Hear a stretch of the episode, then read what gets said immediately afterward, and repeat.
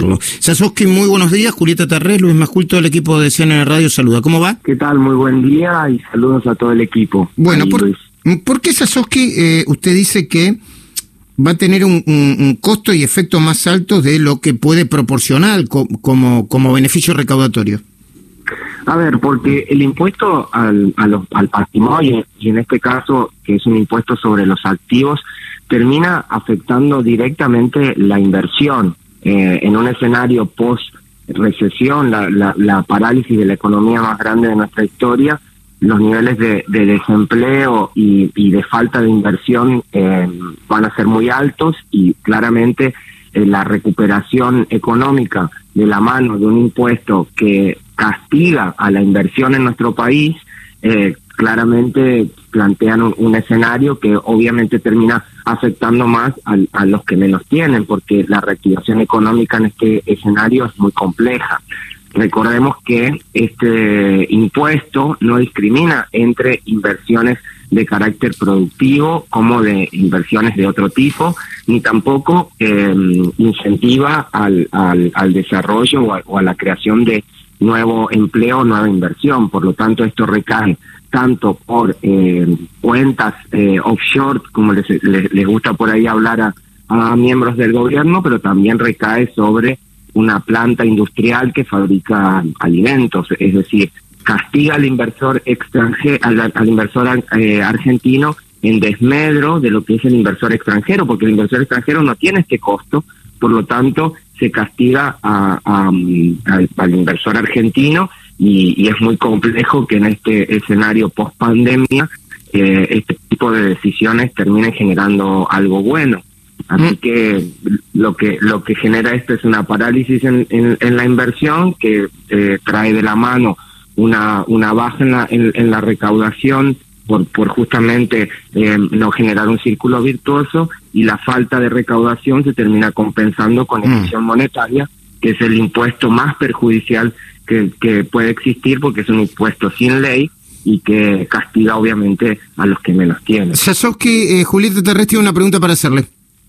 Sí.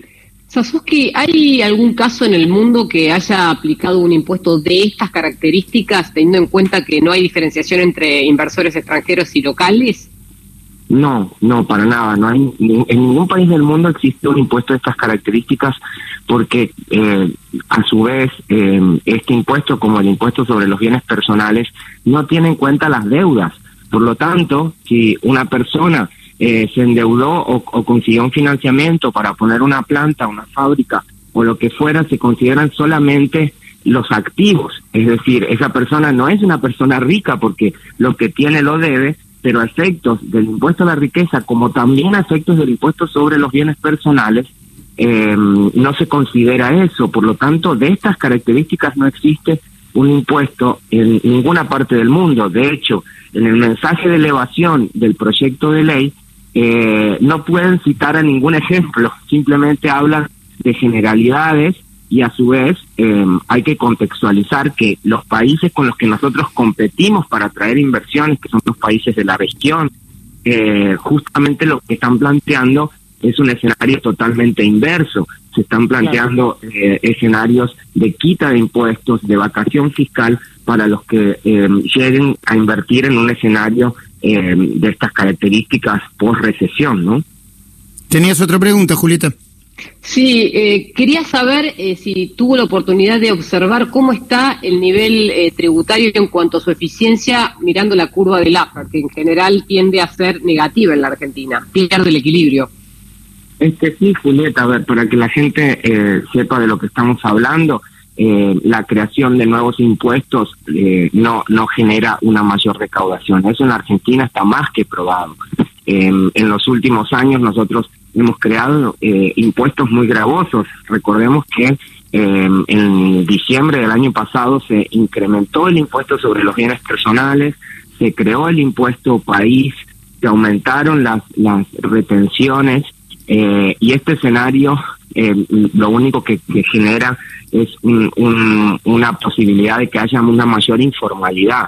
En la Argentina, eh, con cada creación de impuestos, estamos eh, abriendo el juego para que más personas se evadan, porque el premio para evadir es muy grande y la verdad es que en la Argentina las normas que castigan a los evasores no se, no se aplican. Eh, nosotros tenemos un régimen penal tributario que no castiga a quienes tienen que castigar eh, y, y, a su vez las contradicciones, porque creamos impuestos, el año pasado fue muy, muy gráfica esa situación, porque en la misma ley en la que se creaban impuestos, se generaba una moratoria impositiva que condonaba a los que habían evadido hasta ese momento.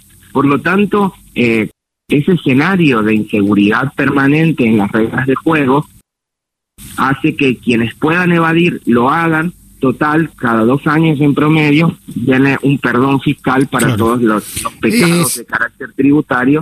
eh, por lo tanto, no hay ningún incentivo para estar dentro de la formalidad y se termina eh, cazando dentro de, de, del zoológico. Sasovsky, la última. Eh, se está diciendo que es por única vez este impuesto, pero ¿por qué esto, o sea, duda medio país de que sea por única vez?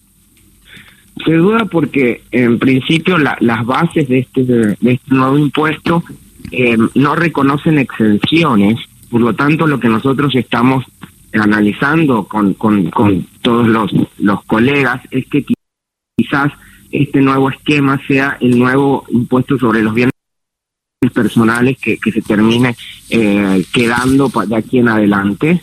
Eh, a su vez, como tiene un componente ideológico de decir, no, son los ricos los que tienen que pagar y nadie analiza qué hay detrás de esto, es decir, cuáles son los efectos a mediano o largo plazo, es mucho más fácil de que esto quede instaurado dentro de, de, de, del sistema mucho más que cualquier otro tipo de, de impuesto eh, que, que, va a venir de la mano del ajuste que propone el Fondo Monetario Internacional. Nadie plantea que la única forma eh, eh, o, o, lo único que la Argentina no probó en los últimos años para aumentar la recaudación es justamente bajar los impuestos, eh, como sí lo hicieron otros países y que trajeron éxitos eh, sumamente comprobables como es el caso eh, de Irlanda y Iván Sasowski, tributarista, muchísimas gracias por este momento. ¿eh?